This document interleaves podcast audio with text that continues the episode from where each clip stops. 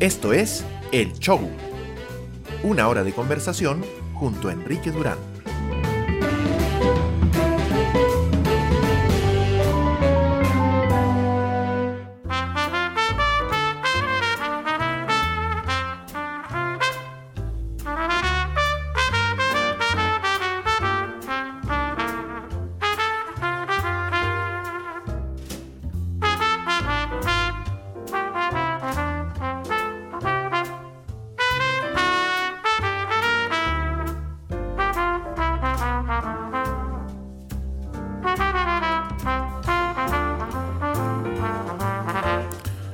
Noches, bienvenidas, bienvenidos al show. Hoy es, hoy es 5 de agosto de 2022. Eh, espero no estar teniendo problemas en la transmisión, pero siento un que otro mal retorno. Y eso como siempre me preocupa. Porque la verdad es que la señal de internet está bastante mala últimamente en general. Eh, en la oficina hemos tenido muchísimos problemas con ella, pero imagino, espero, que ahora estará un poco mejor. Generalmente también tomé la decisión de hacer este espacio de noche precisamente para evitar los problemas de congestión de red, pero vamos a ver. Además el tiempo ha pasado, las conexiones son mejores. Espero que todo vaya bien hoy.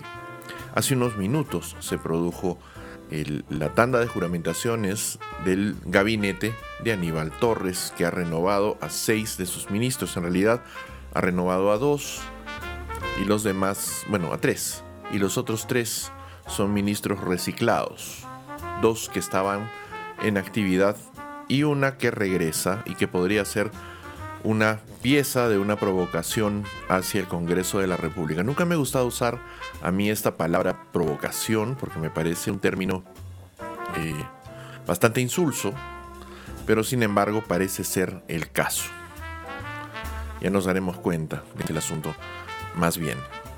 Eh, cuéntenme por favor si es que encuentran algún problema en la recepción de la señal del show, que saben que para mí es terriblemente importante siempre saber cómo están eh, recibiendo el programa. Así que por favor, manténganme al tanto.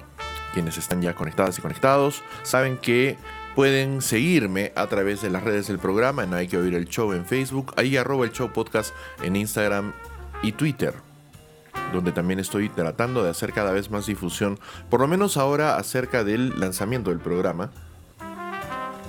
Pero también espero tomar un poco más de tiempo para hacer trabajo editorial.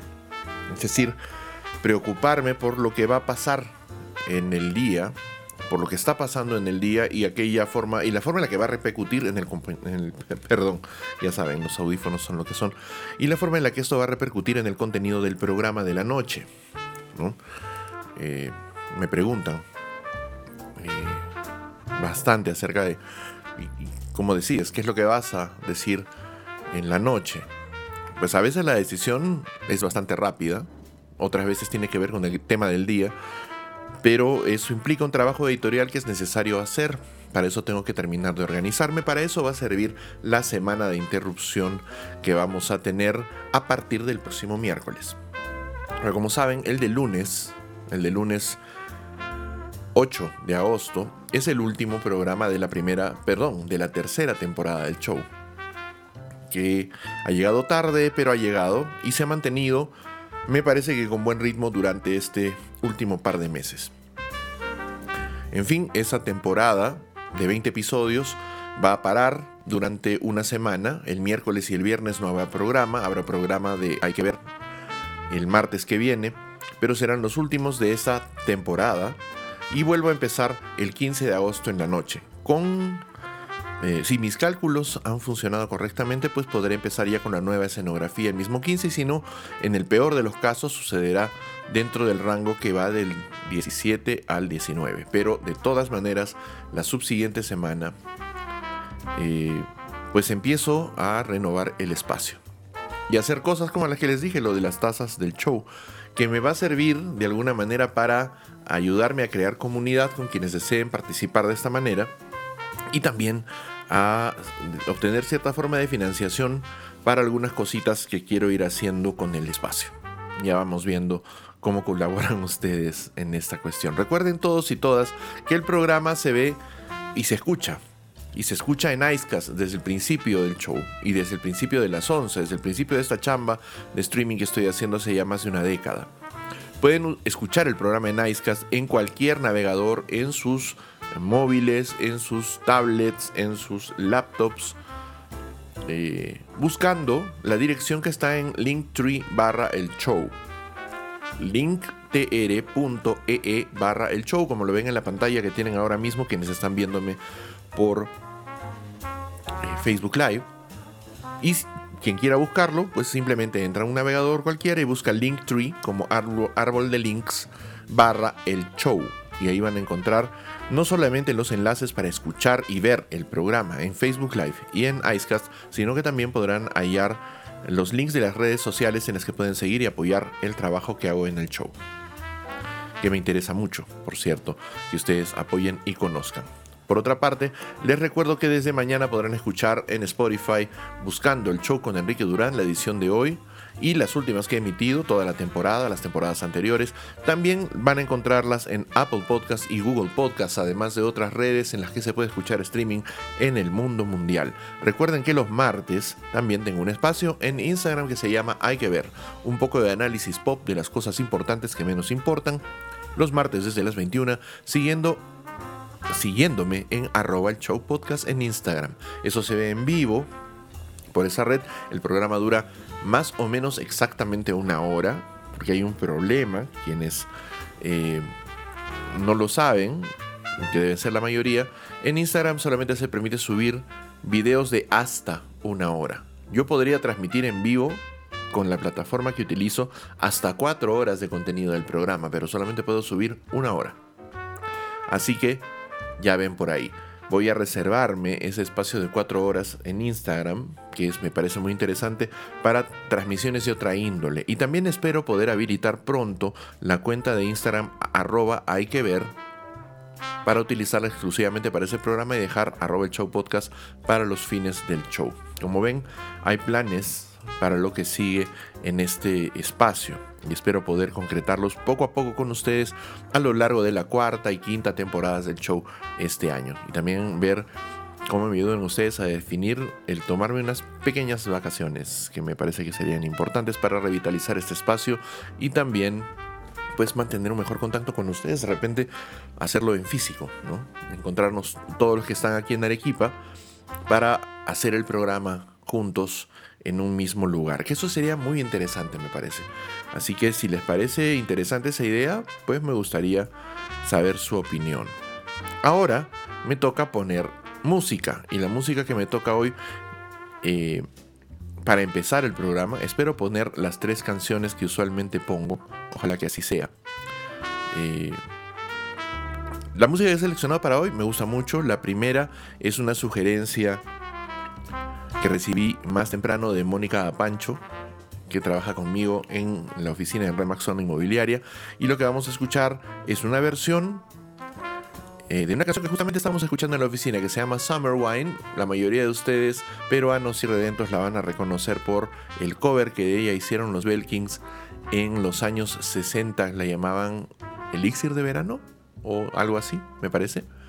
Soy muy malo para esa, para la música de esa época en general, pero no cuando se trata de sus originales. Eh, la versión original la cantaba Nancy y Lee. Nancy era Nancy Sinatra y Lee era Lee Hazelwood, el autor de la canción. Ahora escuchamos un cover de Maya May que está muy bonito, tiene un aire bien simpático que ahorita van a escuchar ustedes. Esto es el show con Enrique Durán, regreso con ustedes en unos minutos. cherries and kiss in spring. My summer wine is really made from all these things.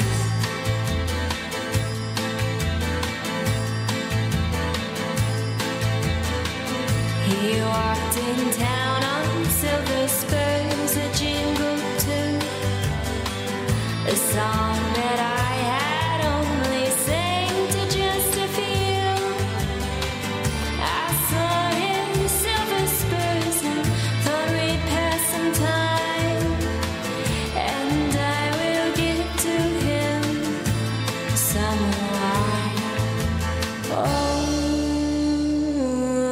summer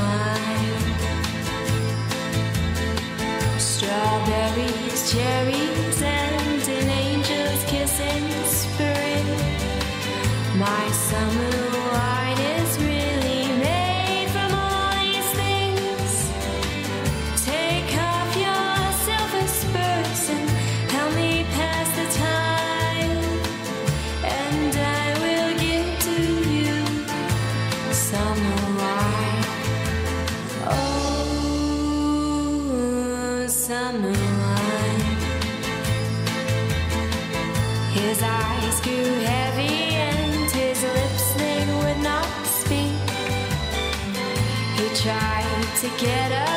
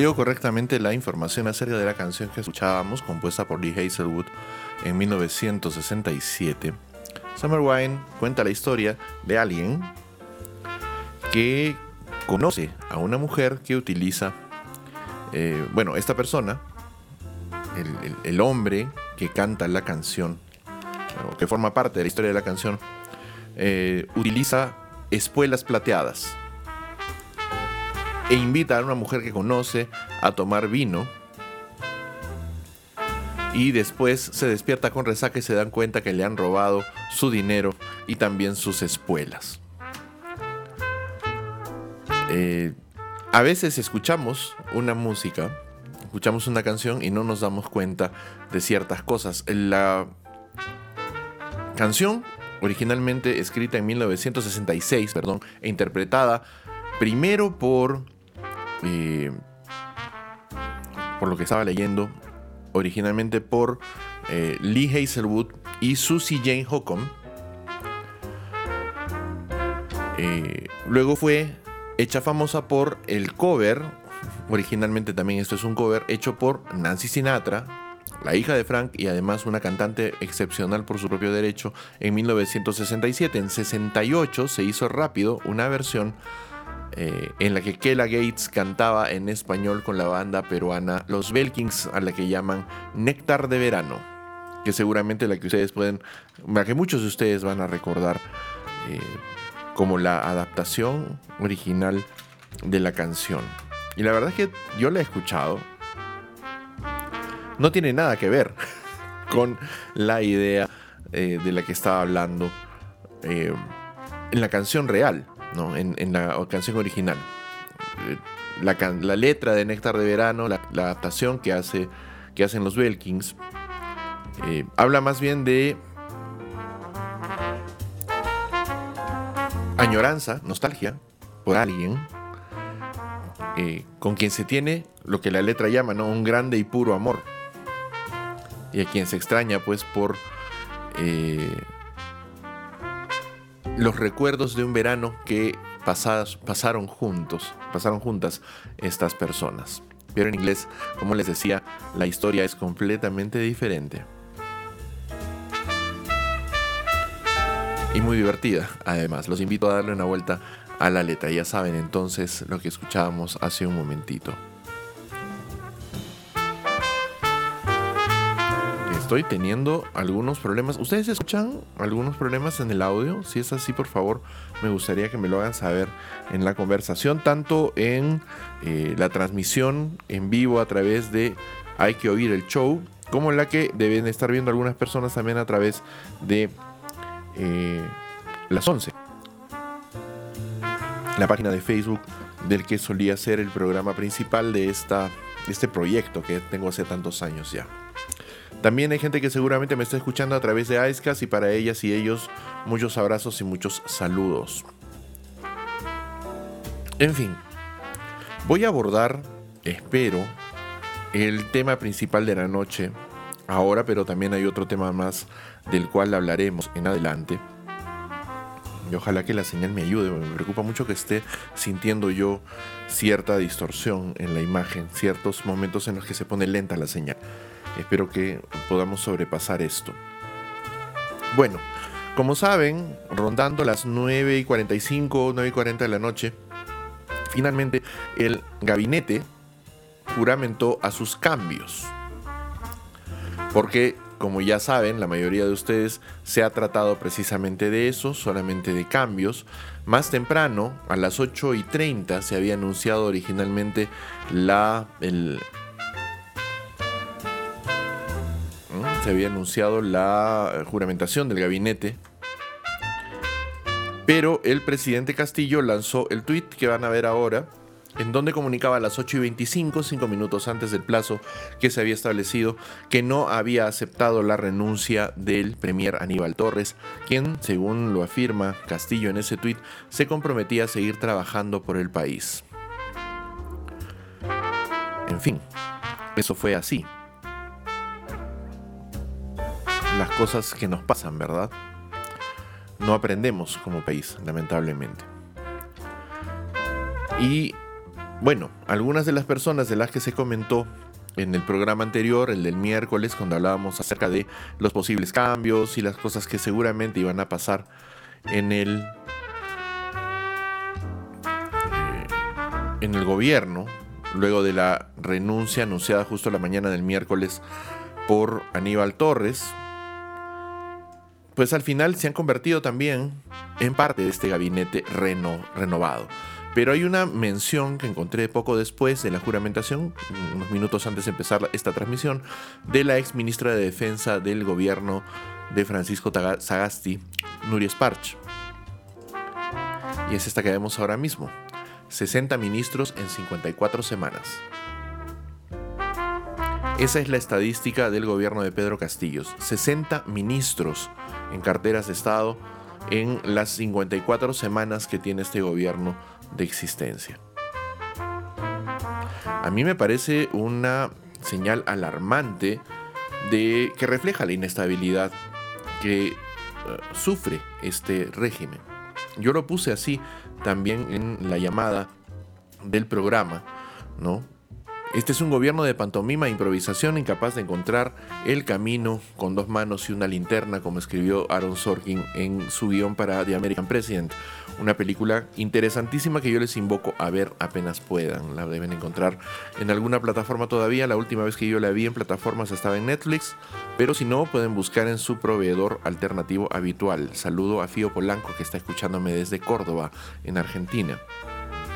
En fin.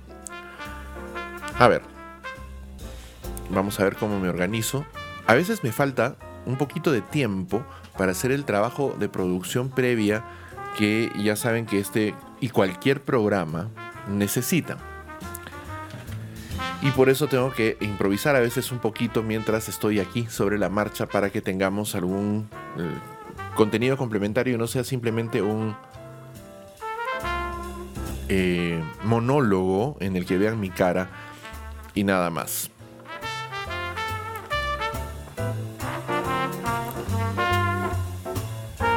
Bueno, ha salido el canciller César Landa, el ex canciller César Landa abandonó el, eh,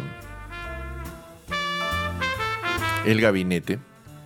Es algo que se comentaba ya desde hace un rato. Y a ver, yo estoy buscando, a ver si lo encuentro. Había un tweet en donde estaban las, los cambios que se habían hecho en el nuevo gabinete. Ok, y es un tuit de el reconocido periodista Martín Hidalgo, que es especialista en el Congreso y en análisis político. Cuando quieran saber algo del Congreso pueden buscar en arroba Martín Hidalgo en Twitter y seguramente él va a tener el dato que necesitamos. Y aquí, en ese tweet suyo, a ver, un momentito. En ese tweet suyo está la lista de los ministros que han ingresado al gobierno de Castillo. Ahora mismo. Ajá. Un día, como estaba comentando con Ceci Mendoza, mi querida amiga que también está trabajando por el Cusco en estas épocas, voy a conectar una cámara de referencia para mostrarles cómo se hace el programa para que entiendan un poco mis intríngulis de producción. Y me confirmaba hace un rato Fío Polanco desde eh, Argentina que en efecto hay cierta, cierto, entrecorte en la transmisión. Espero que esto no se refleje en la grabación que estoy haciendo ahora. Martín Hidalgo nos anuncia los cambios en el gabinete ministerial de Aníbal Torres, eh, unos minutos antes de que se produjeran. En Relaciones Exteriores ha ingresado Miguel Rodríguez Mackey. En el Ministerio de Economía ha aparecido Kurt Burneo. Y en Trabajo Alejandro Salas, el anterior ministro de Cultura y vocero presidencial, ha tomado esa cartera. En transportes, desde el Ministerio de Vivienda, donde ya administraba un presupuesto interesante, que es uno de los más grandes del Estado, ha llegado Heiner Alvarado, que también es parte del equipo político acusado de formar parte de una mafia corrupta, y que ahora toma la gallina de los huevos de oro del gobierno de Castillo, que es el Ministerio de Transportes. En vivienda llega César Paniagua, que se había desempeñado hasta hace poco como parte del aparato estatal en una dependencia relacionada precisamente con el saneamiento urbano.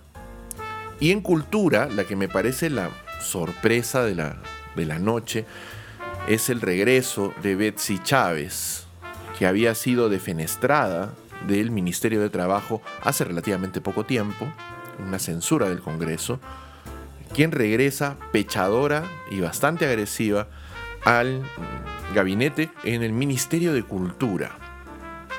Creo que el único momento en que el Ministerio de Cultura ha tenido a alguien relativamente responsable o relacionado con el sector de alguna manera ha sido durante el... Eh, no me acuerdo si ha sido el segundo o tercer ministro de Cultura, ahí estoy eh, un poco preocupado quiero confirmar ese dato ahora mismo. La, ventaja es, tener ahora eh, el Google para poder consultar.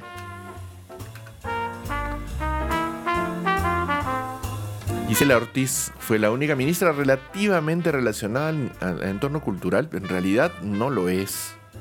Creo que el último ministro de Cultura decente que hemos tenido en el país eh, estuvo allí durante el gobierno de eh, Francisco Sagasti. Y también durante el, el gobierno de eh, Martín Vizcarra.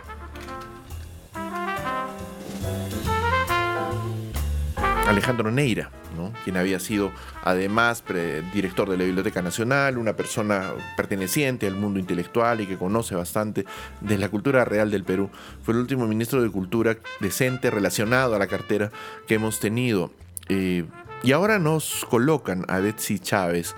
Yo empiezo a ver, y me imagino que no soy el primero que tiene esta impresión, al Ministerio de Cultura como una especie de fusible en el cual colocar a las personas que, bueno, pues digamos que nos son un poco problemáticas, o por lo menos es la idea que me da, para darles un lugar en el aparato del Estado y que no jodan. Supongo. O darles una tribuna, que es lo que algunas de estas personas seguramente esperan. Yo estoy completamente convencido de que Betsy Chávez, de quien guardo sin ningún tipo de eh, visceralidad la peor de las impresiones, y la, la tuve desde el primer día, lo comentaba con ustedes en el programa anterior, siempre tuve una muy mala espina sobre la señora Torres, perdón, sobre la señora Chávez. Eh, y que ve- verla ahora en el Ministerio de Cultura es algo que se me hace terriblemente desagradable. Como también se me ha hecho terriblemente desagradable ver al señor Rodríguez Mackey en sus primeras declaraciones como ministro de Relaciones Exteriores. Y es que yo tengo, eh, y tengo que disculparme si es que les parece molesto esto, tengo una pulsión de rechazo hacia las personas del ampuloso. ¿no? ¿Qué es una persona ampulosa? Es una persona que utiliza muchas, muchos subterfugios, muchas vueltas verbales, idiomáticas, ideológicas para decir las cosas. Alguien que tiene una, un hablar grandilocuente. No sé exactamente cómo expresarlo, así que voy a reducirme a la definición de ampuloso que puedo encontrar por aquí, ¿no? A ver si me permiten mostrársela. Rapidito nomás consultando en el primer diccionario online que hay, que hay, que lamentablemente no es el diccionario de la RAE, fíjense, y tampoco es que el diccionario de la RAE sea precisamente la última autoridad en torno al idioma, ningún ninguno de estos lo es en realidad.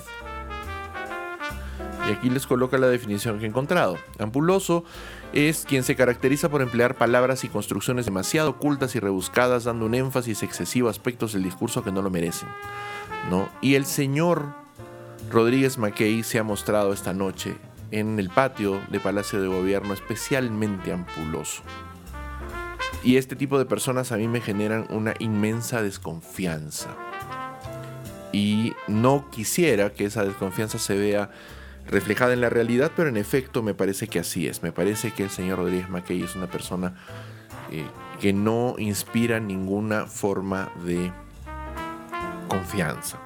El otro ministro que ingresó, del cual se estuvo hablando desde más temprano, es el que probablemente es el postulante más conocido al Ministerio de Economía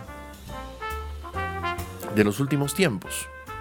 Es una persona cuyo nombre se ha voceado muchísimas veces para ese ministerio y que ahora mismo pues ya lo ha empezado a ejercer esta noche y es el señor Curburneo. Independientemente de cualquier cosa, me parece, he visto al actual ministro Burneo un tanto desmejorado. Me ha parecido eh, bastante llamativo ver al ministro Burneo. Yo lo recordaba con un aspecto completamente diferente, pero ahora mismo les enseño la imagen para que la vean. Lo he visto bastante desmejorado. Incluso se le ha visto un muy pronunciado temblor en una de las manos. Y esto llama mucho la atención. Porque lo que viene en adelante no es una chamba fácil y me preocupa que tengamos un ministro que pueda tener alguna limitación de salud que pueda inhibirlo de cumplir el cargo, el cargo como se podría esperar de él. Les muestro la imagen del recién juramentado ministro Burneo. Eh, no logra expresar, me parece, su eh, mal estado de salud, que es muy evidente, pero se ha hecho preocupante.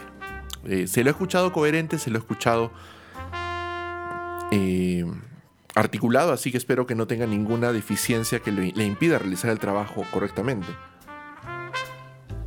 Urbuneo fue eh, presidente del Banco de la Nación durante el gobierno de Alejandro Toledo, fue viceministro de Economía también durante ese gobierno, viceministro de Hacienda en realidad, y también fue ministro de la Producción durante el gobierno de Pedro Pablo Kuczynski durante ese breve plazo de su primer gabinete en 2016. Eh, o fue de Ollantomala, me estaba equivocando tal vez. Bueno, en fin. Eh, el ministro Burneo pues siempre ha estado voceado en la lista de quienes llegarían al Ministerio de Economía. Finalmente está allí en el cargo y al igual que lo que ha pasado con Oscar Graham, se lo espera, se espera de él que sea el adalid de la estabilidad y de la continuidad económica que de alguna manera garantizan cierta tranquilidad para la gente en el país.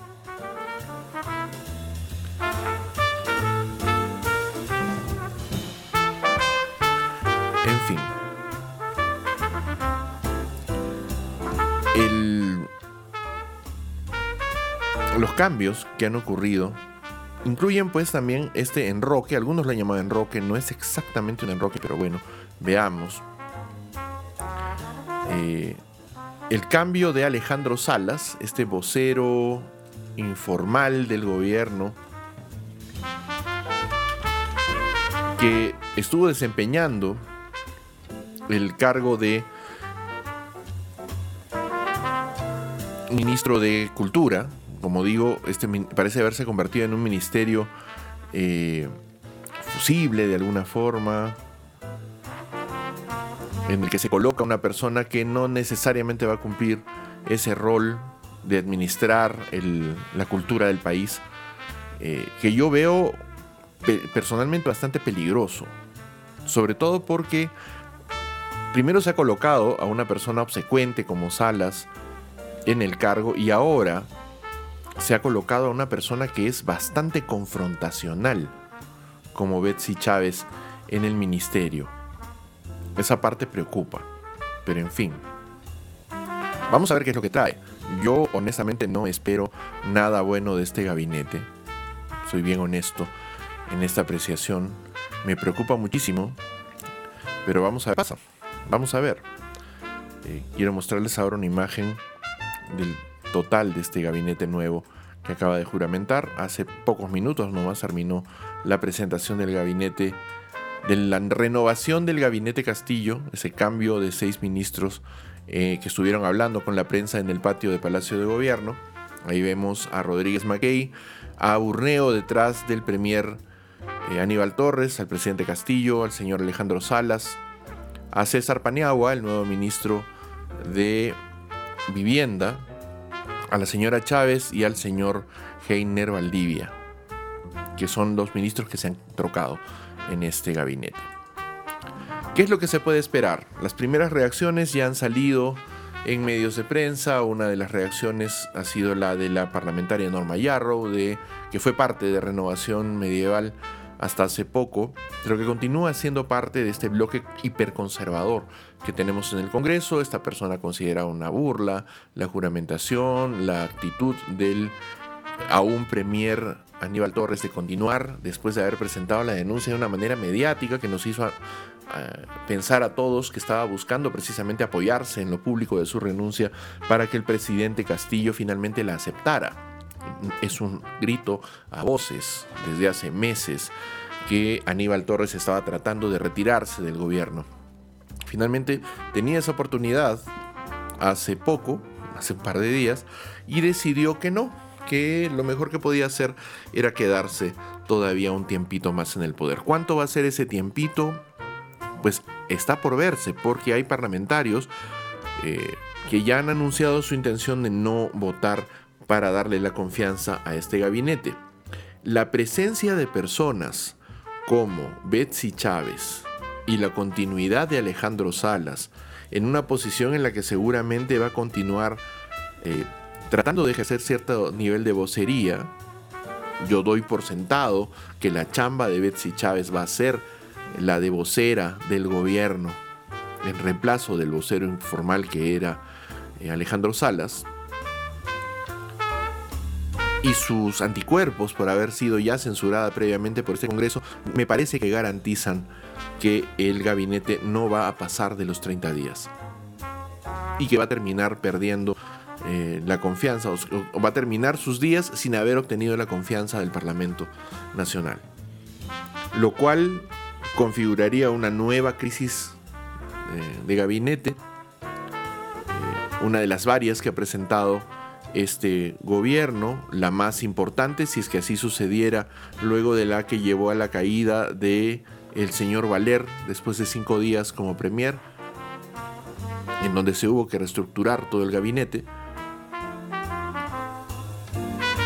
Estoy casi convencido de que ese va a ser el escenario en unas semanas, cuando el Congreso no le dé la confianza al gabinete, al nuevo gabinete de Castillo, eh, al nuevo gabinete Torres, perdón. Y esto haga que el enfrentamiento entre el Congreso y el presidente de la República sea más grave aún de lo que ya ha sido. Esto en el contexto de cosas que han pasado ayer, que no he tenido tiempo de comentar con ustedes. El Congreso de la República tiene una obligación constitucional, la de autorizar de una manera casi ceremonial los viajes del presidente de la República a eh, cumplir roles como representante del país en ceremonias protocolares en el extranjero o en algunas otras en las que se requiere la presencia del jefe del Estado como principal negociador de la nación. El día 8 de agosto, este domingo, perdón, el día lunes, el 8 de agosto, es el cambio de mando en Colombia. Como ustedes saben, hace un poco de tiempo, los colombianos en segunda vuelta eligieron como presidente de su país a Gustavo Petro, quien había postulado en varias oportunidades a la presidencia de Colombia, un candidato de izquierda, que finalmente ha obtenido ese cargo y juramenta este lunes en un ambiente en el que varios presidentes que se identifican a sí mismos con esa vertiente política van a estar presentes, eh, presidentes y otros representantes de esta vertiente política. El Congreso de la República ayer por 67 votos en contra y 42 a favor, además de 5 abstenciones, decidió no otorgarle la confianza al presidente Castillo para que viaje, perdón, no otorgarle la confianza, disculpen la confusión, decidió no darle permiso a Castillo para viajar. Ya había ocurrido un evento similar en un viaje a Ecuador hace poco para la realización de un gabinete binacional.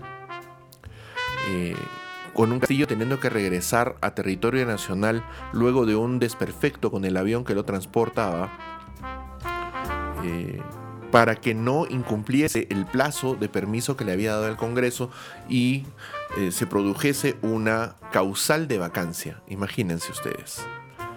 Ahora directamente el Congreso le ha negado el permiso a Castillo para viajar. 67 votos en contra que han incluido a varios miembros de eh, acción popular del grupo considerado o llamado Los Niños. Julio Velarde está escuchando el programa. Bienvenido, amigo mío. Qué bueno poderte ver tener en el programa como siempre. Saben que eso a mí me gusta muchísimo. Y por lo visto hay comentarios que yo no he visto. Fíjense, tengo problemas de actualización en Facebook. Ya saben que hacen actualizaciones a cada rato que no eh, ayudan mucho, la verdad. Daniel Varas está escuchando, historiador, una persona muy lúcida con quien me gustaría conversar. De repente te comprometo, Daniel, para, para conversar un poco acerca de algunos asuntos pronto. Sería muy bueno. Muchas gracias por escucharme mientras trabajas. También está mi querida Milagros Tairo Medina, que es además periodista e interesante. Eh, interesante amiga y conversadora, con quien nos debemos también una larga conversación de rescate, como las llamamos, amiga querida. Espero verte pronto. Discúlpenme que no los haya visto antes, pero de verdad ya ven que aquí no me deja en paz este asunto. Me comenta también eh, Milagritos Milita Tairo, acerca del tema de la salud, del evidente resquebrajo en la salud del ministro Curburneo. se le ve mal, de verdad se lo ve bastante descompuesto. Ojalá que no sea grave. Burneo además es uno de los eh, economistas más reconocidos del Perú y una voz a la que siempre se le ha consultado cosas en torno a esa cartera en los últimos tiempos, en la última década por lo menos, y tal vez un poco más. En fin, ahí tenemos esto que está pasando con el gobierno. Y ahora mismo esa reacción, la reacción al, eh, a al acto que ha hecho el Congreso de la República de no autorizar al presidente Castillo a viajar a Colombia tenía una reacción directa en un comunicado de la OEA. Yo lo tenía aquí para verlo, pero vamos a ver si lo puedo abrir porque a veces se colocan estos documentos en formatos que son, digamos que inaccesibles para una plataforma de transmisión de streaming como la que yo utilizo, lo cual me da mucha cólera. Vamos a ver si lo puedo ver.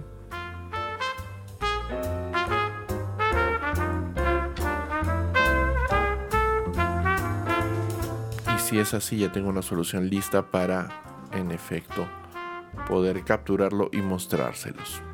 Ya está. El comunicado ha sido esta tarde por la OEA, por su Secretaría de Prensa. Sí, está entrecortándose la voz. Espero que no muy gravemente, Julio. Cuéntenme por favor cómo va eso, porque ya saben que me preocupa. Trato de monitorear. Me parece que no está tan entrecortada, pero podría ser. También siento cambios de velocidad y eso sí me preocupa. Porque no, el problema no es la transmisión en sí misma, tengo que decir. Ya vamos a ver. En fin, aquí tengo el comunicado de la OEA y se los pongo para que lo puedan ver. La OEA, a través de su Secretaría General, hace un comunicado de prensa sobre la situación en Perú. La Secretaría General de la OEA, guiada por los principios de su carta fundacional y bla, bla, bla, bla, bla, mm, sigue atentamente y con preocupación la situación de conflictividad tanto en el ámbito institucional como en el área social de la República del Perú, la evidente falta de diálogo efectivo entre los poderes legislativo y ejecutivo en particular, la creciente crisis en diferentes ámbitos que deja la pandemia y una preocupante imagen ante la opinión ciudadana de los tomadores de decisiones hacen que la gobernabilidad esté en situación de vulnerabilidad. Es fundamental que se tiendan puentes de diálogo y acuerdos en defensa de la institucionalidad democrática, plena vigencia de los poderes públicos y mantenimiento de la paz interna.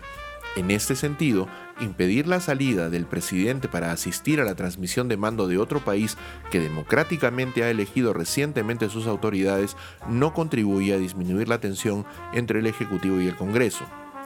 La Secretaría General aprovecha la ocasión para saludar a la nueva, directiva del Congreso de la República del Perú y desearles el mayor éxito en la búsqueda de soluciones a los problemas que aquejan al país. En este sentido, la Secretaría General de la OEA pone como siempre a disposición del país todos los instrumentos del sistema interamericano abocados a la resolución pacífica de conflictos, construcción de consensos y vigencia de la gobernanza.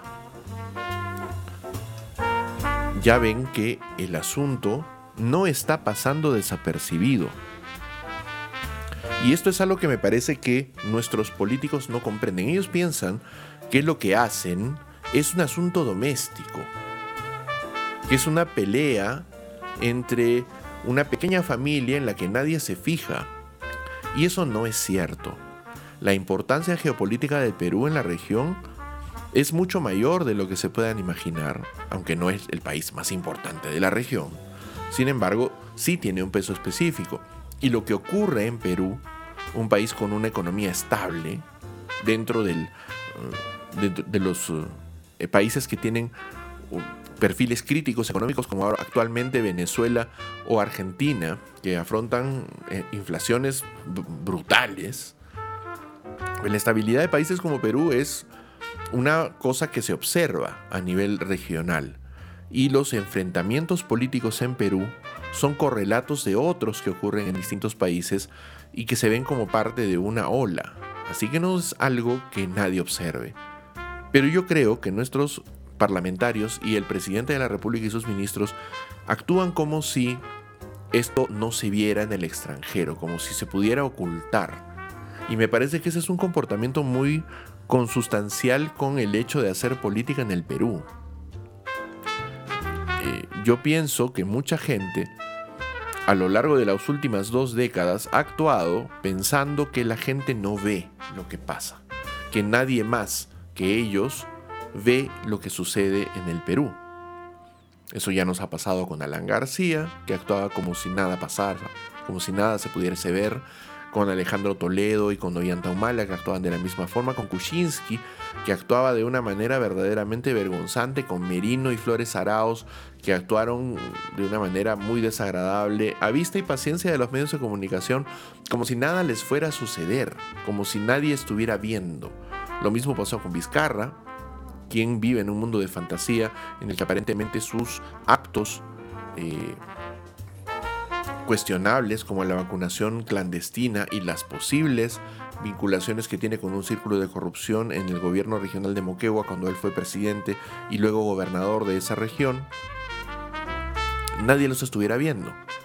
Y ahora mismo los políticos en general, los representantes de la bancada, lo que queda de la bancada oficialista, los opositores y tanto el presidente como sus ministros actúan como si nadie estuviera escuchando como si lo que hacen no tuviera repercusiones, como si lo que dicen no tuviera repercusiones. Más temprano estaba mirando eh, la evaluación que se le está haciendo a algunas personas que piensan eh, llegar al cargo de defensor del pueblo del Perú, un cargo que ha tenido a personas honorables eh, e íntegras, por lo menos en su momento, en el cargo. Eso pasó con Beatriz Mino, que fue una defensora del pueblo bastante decente en su momento, con Jorge Sandizeban de Noriega, fallecido, político de nota y una persona con una integridad a prueba de balas.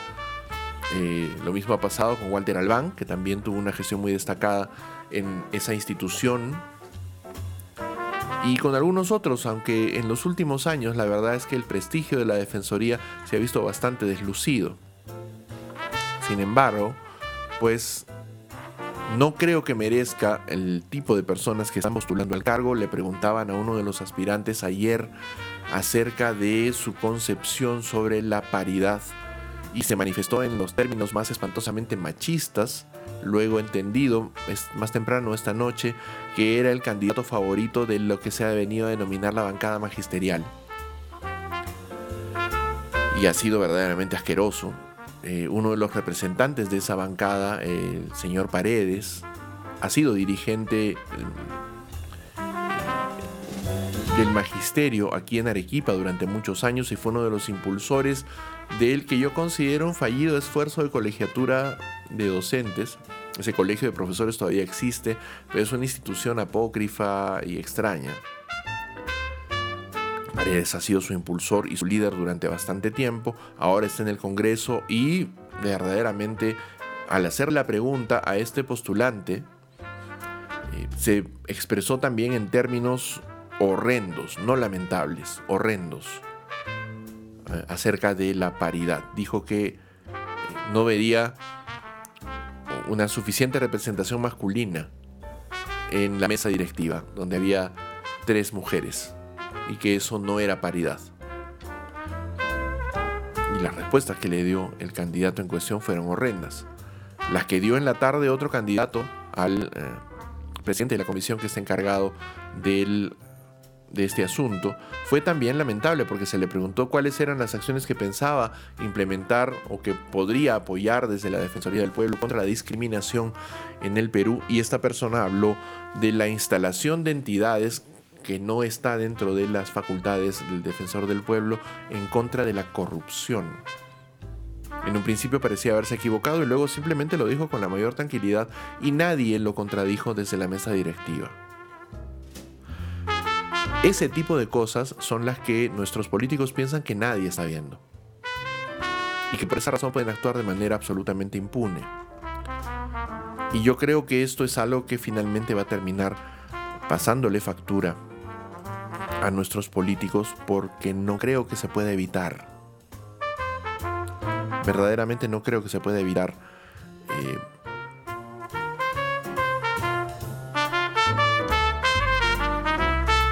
continuar esto. ¿no? no creo que se pueda evitar en adelante. Que la gente se exprese, se exprese sobre lo que está viendo sobre lo que está percibiendo. Quiero ver si logro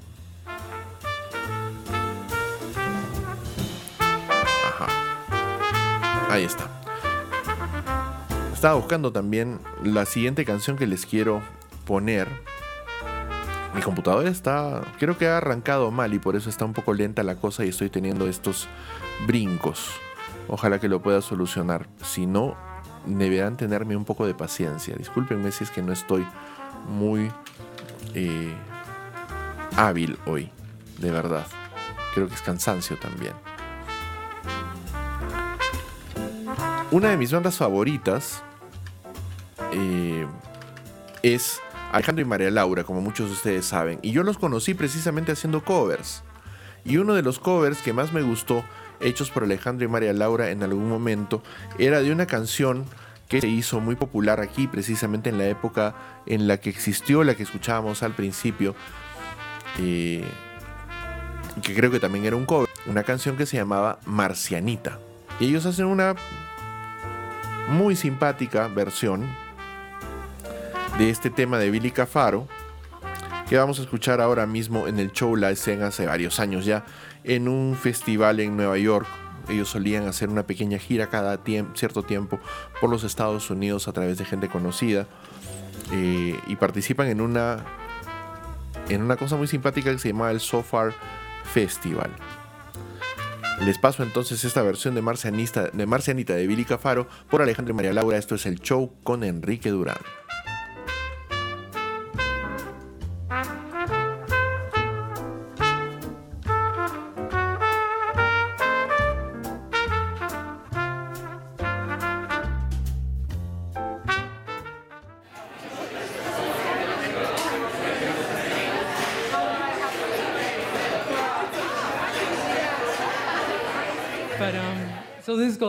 Marcianita.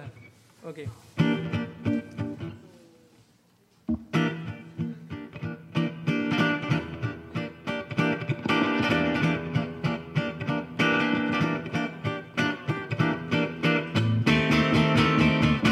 Ignorada, marcianita. Aseguran los hombres de ciencia que en 10 años más cerquita y podremos volar por los cielos y hablarnos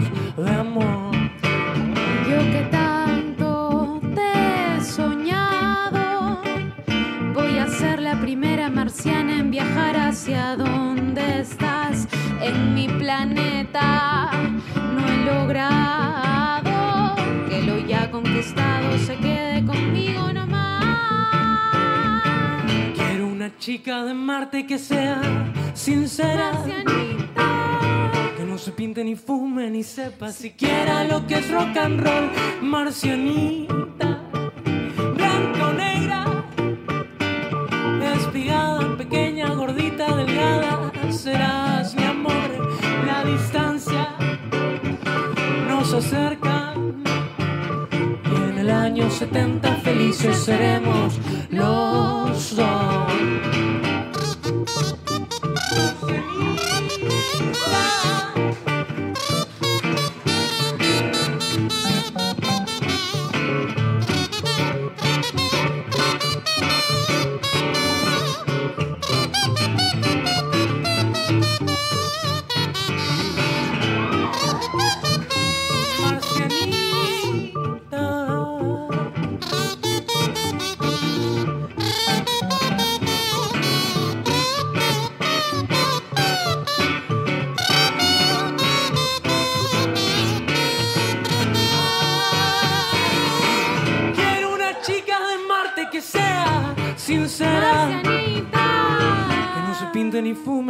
sepa siquiera lo que es rock and roll. Marcianita. Marcianita, negra. blanca o negra, Espigada, pequeña, gordita, delgada. Serás, mi amor. mi amor. La distancia La distancia nos acerca. nos acerca. año 70 felices seremos los dos.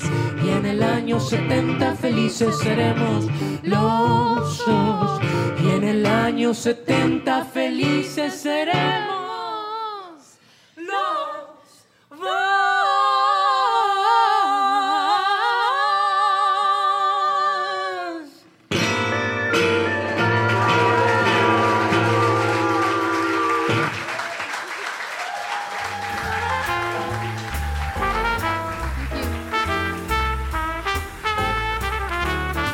Es una canción bien divertida. Yo me había olvidado de lo divertida que era. Y también me olvidé de poner, de cambiar la pantalla con la, el título de la canción. La pongo ahorita. Fíjense cómo es lo que se olvida uno. Cover de Billy Cafaro, Marcianita, cantada por Alejandro y María Laura. Qué pena, de verdad me han estado viendo todo este rato ahí tomar mi vino y, y buscar información. Marcianita es una canción compuesta originalmente en Chile por Galvarino Villota en la música y José Imperatore Marcone en la letra. Y fue parte de lo que hizo Billy Cafaro cuando se exilió en España. Después de no exactamente escapar de Argentina, pero, pero bien. Eh, no pudo continuar su carrera mucho tiempo por allá. Y como ustedes escuchan, es una canción en la que se habla pues, acerca de esas transformaciones que estaban ocurriendo en ese tiempo. La canción es antigua, de 1900. A ver, quiero mirar. Papá. He visto un dato hace un ratito que afirmaba que la canción era de 1968. Y es probable. Eh, esta. Ok. Marcianita fue grabado originalmente en 1959, así que es bastante más antigüita. Y forma parte de ese rock o ese sonido del rock fundacional de finales de los años 50 y comienzos de los 60, en donde se plantea en la canción, me refiero, un asunto interesante como para pensar, ¿no? Eh, la marcianita debe ser alguien que ya no pertenezca a este mundo donde están ocurriendo tantos cambios, ¿verdad?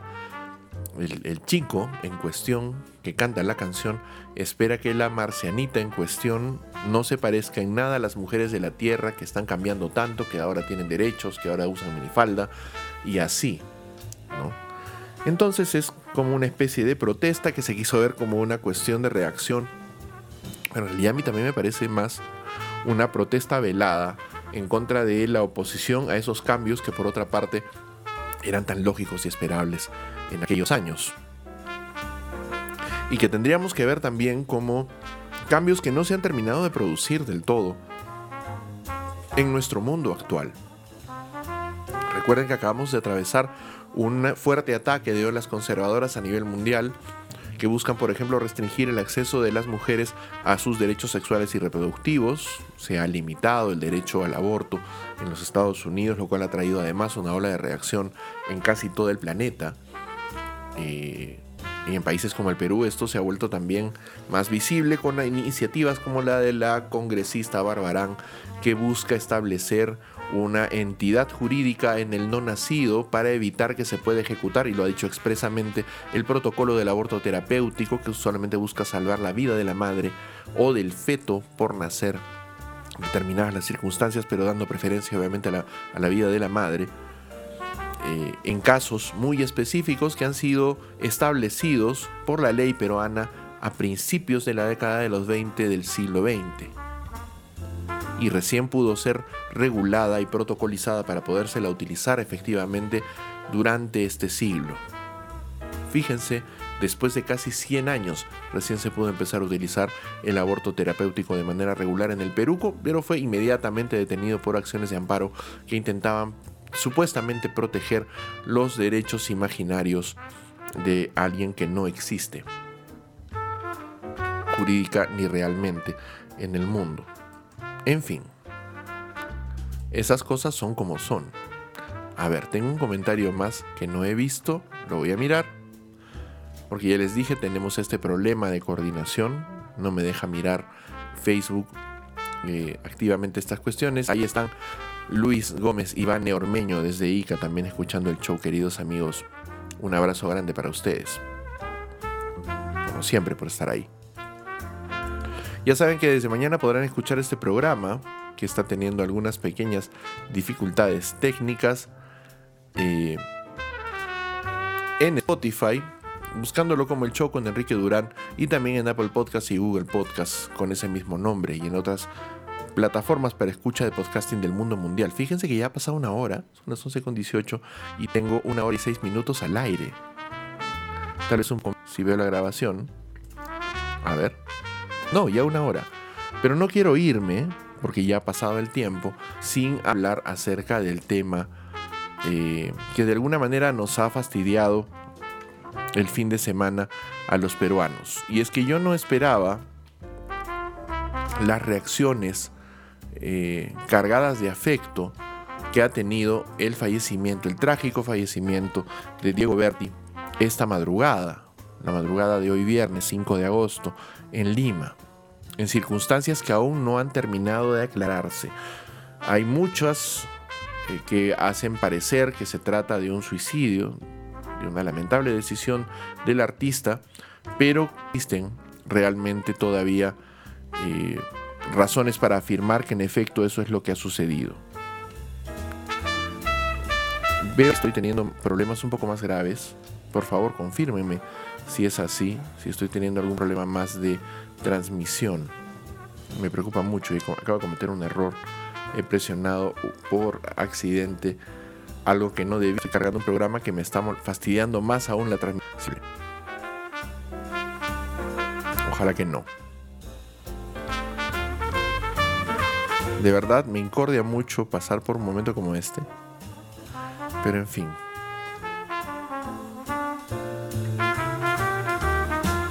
Ok, creo que ya logré evitar al programa del que estaba hablando. Se me había cargado Photoshop por error. Y ese es un programa que se come los recursos del computador muy rápido.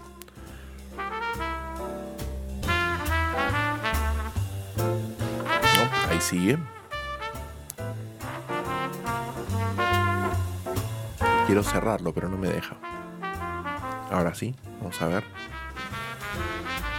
Ok. Discúlpenme, de verdad no me gusta tener este tipo de problemas mientras transmito.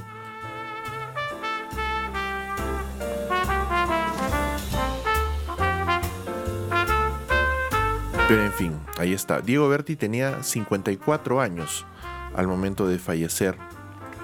De esta manera lamentable y todavía bastante oscura, había reiniciado de alguna manera su carrera en las últimas semanas, no hace mucho tiempo de hecho.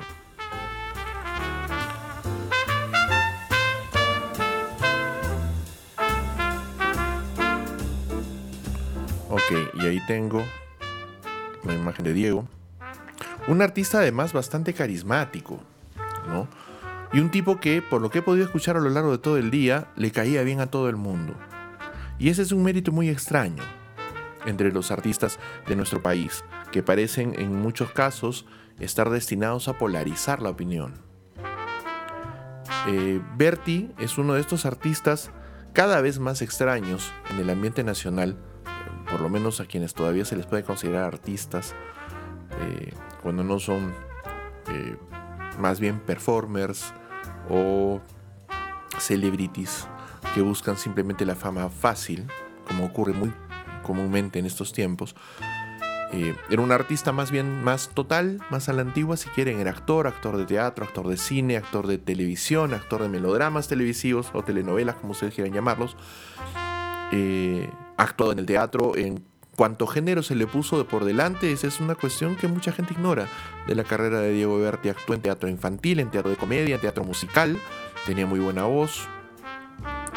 Eh, actuó Shakespeare, actuó el Rey Lear, eh, actuó eh, también en clásicos griegos, actuó como Edipo, y también hizo obras de teatro de repertorio junto con Osvaldo Catone, por ejemplo, entiendo que uno de sus primeros trabajos, precisamente Yepeto, era una obra con Catone, cuando era muy jovencito, tenía 19 o 20 años. Berti también fue una estrella rutilante de la televisión en el país en roles que pueden ser o no discutibles. Eh, personalmente a mí no me gustaban mucho sus roles en la, eh, digamos, ola de estas especies de telenovelas, teleseries que no son ni una cosa ni la otra, como los exitosos Gómez, si no mal recuerdo, en Frecuencia Latina y después su aparición en Al fondo hay sitio, donde parece que muchos actores eh, tenían que refugiarse. Esa es una realidad también de la eh, clase actoral del Perú. Lamentablemente tienen que encontrar un sitio en donde poder estar eh, para ganar de manera estable un ingreso que les permita vivir. Eh, no creo que oportunidades le faltasen a Diego Berti, pero en fin, ha pasado por ahí, igual que ha pasado Mónica Sánchez, igual que ha pasado eh, otros muchos actores de gran calidad por una serie cuya calidad precisamente no es necesariamente muy buena. Pero la vida de los artistas, sobre todo de los artistas escénicos en el Perú, es bastante complicada, precisamente porque no hay muchas oportunidades para desempeñarse que ofrezcan estabilidad económica y que eviten que se pase por episodios lamentables como los que han ocurrido, por ejemplo, con el estimado Juan Manuel Ochoa, quien yo tuve el gusto de conocer hace casi 30 años, eh, con quien pude trabar amistad durante un tiempo, eh, que falleció hace relativamente poco, precisamente quejado por este mal que parece ser parte de aquello que caracteriza al mundo del espectáculo de nuestro país, cierta oscuridad eh, que es muy común y que lamentablemente ha terminado marcando también la vida de Diego Berti, que es una persona, eh, una persona LGTB, que solo hasta muy recientemente ha confirmado algo que era un lamentable secreto a voces, digo lamentable por el carácter de secreto y también lamentable por el hecho de que cuando uno de estos secretos que una persona tiene el derecho a guardar para sí son revelados involuntariamente, eh, aunque esto parece sonar muy consigo, ¿no? más bien en contra de la voluntad del afectado, cuando esos derechos son violentados de esa manera, pues lamentablemente el afectado o la afectada no se pueden proteger porque son- se convierten inmediatamente en víctimas de los medios de comunicación más temprano. La hija de Diego Berti fue acosada en el día de la muerte de su padre en circunstancias tan oscuras y no esclarecidas, en circunstancias tan tristes, cualquiera sea el caso, sin ningún tipo de sensibilidad, tino o clase, los reporteros la acercaron y trataban desesperadamente, como si en ellos se les fuera la vida, de sacarle información por esta obsesión que tiene nuestra prensa. Fíjense que obsesión también es, si no mal recuerdo, uno de los trabajos que hizo Berti en sus tiempos en eh, Iguana, Iguana Producciones. Eh, insisto, con un carácter verdaderamente obsesivo, los periodistas de la capital de la República trataban de sacarle cualquier tipo de declaración, cualquier tipo de gesto a la hija de Diego Berti, a quien en las imágenes que no pienso reproducir eh, se la veía terriblemente afectada. Estaba como diciendo, concha su madre, no pueden entender el dolor que estoy sintiendo ahorita, no pueden dejarme en paz, hijos de perra, no me pueden dejar en paz para ir a ver qué diablos ha pasado con mi papá. De verdad es tan difícil tener tres centavos de criterio para evitar estos espectáculos que no hacen otra cosa, por otro lado, que marcar tristemente la relación cada vez más violenta entre la prensa en el Perú y la población a la que ellos pretenden servir. Honestamente no lo comprendo. Eh, a mí me parece hasta evidente, pero valga la redundancia, evidentemente no es así. ¿no? Y ojalá fuera tan evidente, porque es necesario que sea evidente de una buena vez, que no vamos a tener un mejor destino como nación si desde los medios de comunicación, por ejemplo, se alimenta este carácter confrontacional, esta necesidad absurda por tener primicias que no tienen ningún significado real eh, para el el bienestar del país o de la sociedad, simplemente por el hecho de tenerla, de tener la, la primicia, que es una de las cosas que lamentablemente nos ha regalado la virtualidad, eh, el inmediato acceso a la información que nos dan las redes sociales, y es una absurda falta de paciencia para conocer la información. No existen a lo largo de los casi 40 años de carrera actoral de Diego Berti los suficientes datos para que puedan armarse reseñas en los que se hable de la- del artista. No existe suficiente controversia, por ejemplo, entre su sonada relación con eh, Jaime Bailey, que fue aire- aireada precisamente por este sujeto también, eh, dañando la reputación de Berti y su tranquilidad. Comentábamos más temprano eh, con mi querida Claudia Arevalo, por ejemplo, cuán complicado es ser una persona LGTB en un país en donde serlo, en cualquier circunstancia, puede garantizar que se nos vea como seres extraños. Es evidente que Diego Berti estaba protegido por el círculo de personas en, los que se en el que se desenvolvía, por su eh, calidad de hombre cis, de hombre cisgénero, eh, atractivo, blanco, además, en un país tan racializado como el nuestro. Sin embargo, estos hechos que aparentemente protegían a Berti del escarnio público, no lo protegieron finalmente cuando éste realmente llegó. Y llegó además instigado por una persona voluble y miserable como Jaime Bailey. Eh, ahora mismo muchas personas se indignan en redes eh, de que se haga ese tipo de comentarios sobre Jaime Bailey, que por otra parte no ha hecho otra cosa sino demostrar precisamente ese carácter voluble y miserable que comparte con seres como Beto Ortiz, por ejemplo, y otros más. A lo largo del día, en publicaciones diferentes, en diferentes publicaciones en las redes, también se ha visto la reacción de personas sin ningún tipo de empatía por lo que está sucediendo que pretenden ya desde un entorno aparentemente académico analizar este tipo de hechos como si la muerte de una persona tan querida para el público como Diego Berti no fuese importante, por un lado, o no fuese tan terrible por el hecho de que él era una persona que pertenecía a un círculo de privilegio, que es probablemente cierto, pero también es cierto de la misma forma que ese privilegio y ese círculo no fueron suficientes para protegerlo. Y si lamentablemente se llegase a concluir luego de las averiguaciones correspondientes que lo que sucedió con Diego Berti fue un suicidio, pues tanto más debería ayudarnos a concientizar, como he tratado de conversar durante este día, que se ha hecho algo largo, eh, que no existe ningún tipo de protección real contra las causas psicológicas, personales, que pueden llevar a una persona a una decisión tan terrible y definitiva como un suicidio. Nadie está salvo. Ningún privilegio o aparente ventaja nos protegen de llevarnos hasta ahí.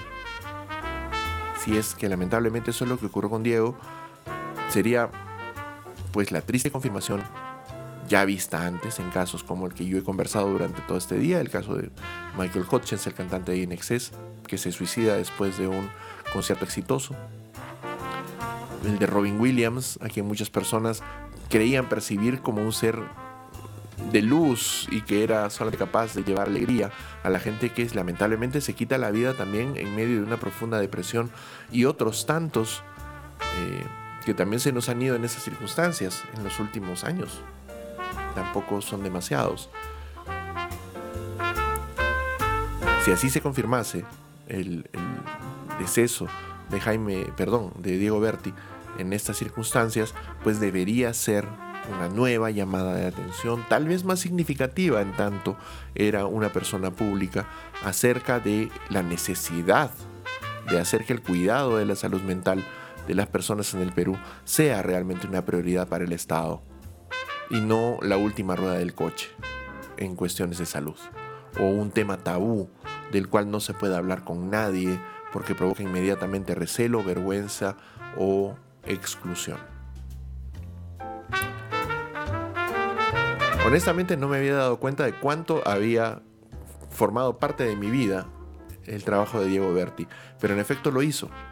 Ha cruzado por los momentos en los que me divertía de manera inocente y absurda, como con aquella serie eh, Fandango, que era parte de este grupo de series que, aparecieron eh, a comienzos de los 90 eh, que parecían el futuro de la producción televisiva nacional en ese entonces, Fandango y Casado con mi hermano. Los recuerdo, las recuerdo muy bien, que se emitían en Panamericana en aquel tiempo. Series inocentonas con un humor limpio, que era lo típico de la época, además, y que pretendían en efecto renovar el panorama televisivo peruano que había, se había abandonado mucho tiempo en esas épocas, después de las crisis económicas y tal. Eh, después se convirtió en un galán de telenovelas, pero también en ese interregno actuó en varios de los proyectos cinematográficos más interesantes de su época.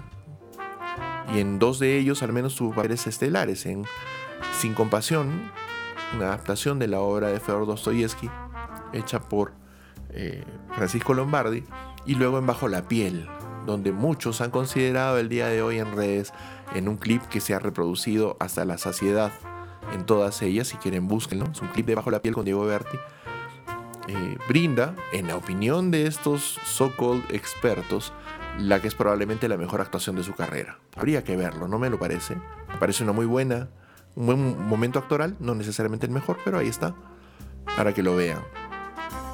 Se lo va a extrañar, estaba regresando precisamente ahora, para tratar de llevar su carrera a donde él hubiese querido que llegara en un momento. Que descanse en paz y que nosotros también podamos descansar. Se nos acabó el programa, no pasé la tercera canción, esa es una aparente maldición de las últimas semanas del programa que espero romper pronto. Son las 11.35, se nos pasó largo la hora, pero espero que ustedes hayan podido disfrutar de este programa con eh, estos pequeños avatares técnicos, tanto como lo he hecho yo, llevándolo a sus computadores móviles y hogares. Muchas gracias por acompañarme. Recuerden nuevamente que desde mañana podrán escuchar el programa en Spotify si lo buscan en esa red social. Eh, y también lo hallarán en Apple Podcasts, Google Podcasts y otras plataformas de escucha de podcasting del mundo mundial. Igualmente recuerden que la próxima semana, el lunes, será el último programa de esta temporada y que pueden apoyarme, y eso sería sumamente importante para mí, a través de las redes del show. Hay que oír el show en Facebook y arroba el show podcast en Instagram y Twitter, donde estoy tratando de colocar, por lo menos por ahora, la convocatoria al programa y en próximas semanas, luego del paroncito que pienso hacer la próxima semana, eh, un poco más de información, de hecho, respecto a los temas que se tratarán en el programa a lo largo del día. Recuerden también que el martes yo tengo un espacio en Instagram Live que se llama Hay que ver, un poco de análisis pop de las cosas importantes que menos importan. Tengo temas pendientes por tratar ahí. Eh, ahora mismo, por ejemplo, se acaba de estrenar Sandman, una largamente esperada adaptación de la obra de Neil Gaiman. Eh, quienes no conozcan mucho de la obra de Neil Gaiman, por ejemplo, podrían ver ahora mismo Coraline, la película, maravillosa también, película de animaciones of motion, que es sin duda alguna una de las piezas clave, no solamente de la animación, sino de la cinematografía de los últimos 20 años. Muy recomendada Coraline para ver. Una carga metafórica muy poderosa. Y así también se espera que sea, o por lo menos ya la crítica lo dice, de Sandman, una serie que sus primeros, cuyos primeros 10 episodios ya han sido estrenados en conjunto para hacer Binge Watch en Netflix. Así que quien quiera hacerlo, pues que lo haga, porque el producto parece ser muy bueno. En fin, me toca terminar el programa. Soy Enrique, los he acompañado esta noche. Disculpen que esté un poco perdido, pero estaba monitoreando, tratando de monitorear el, programa en un móvil que tengo aquí cerca. Eh, porque me preocupa mucho que las transiciones tampoco estén funcionando muy bien. Me parece que están medio detenidas. Ha sido una noche un poco trágica en lo técnico, pero espero que el tema los haya interesado hoy, como eh, siempre me interesa prepararlos para ustedes. Nos reencontramos el lunes desde las 22.15 en el show y el martes a partir de las 21 siguiéndome en arroba el show podcast en Hay que ver. Nos vemos la próxima semana en el último programa de esta temporada. Muchas gracias. Chao.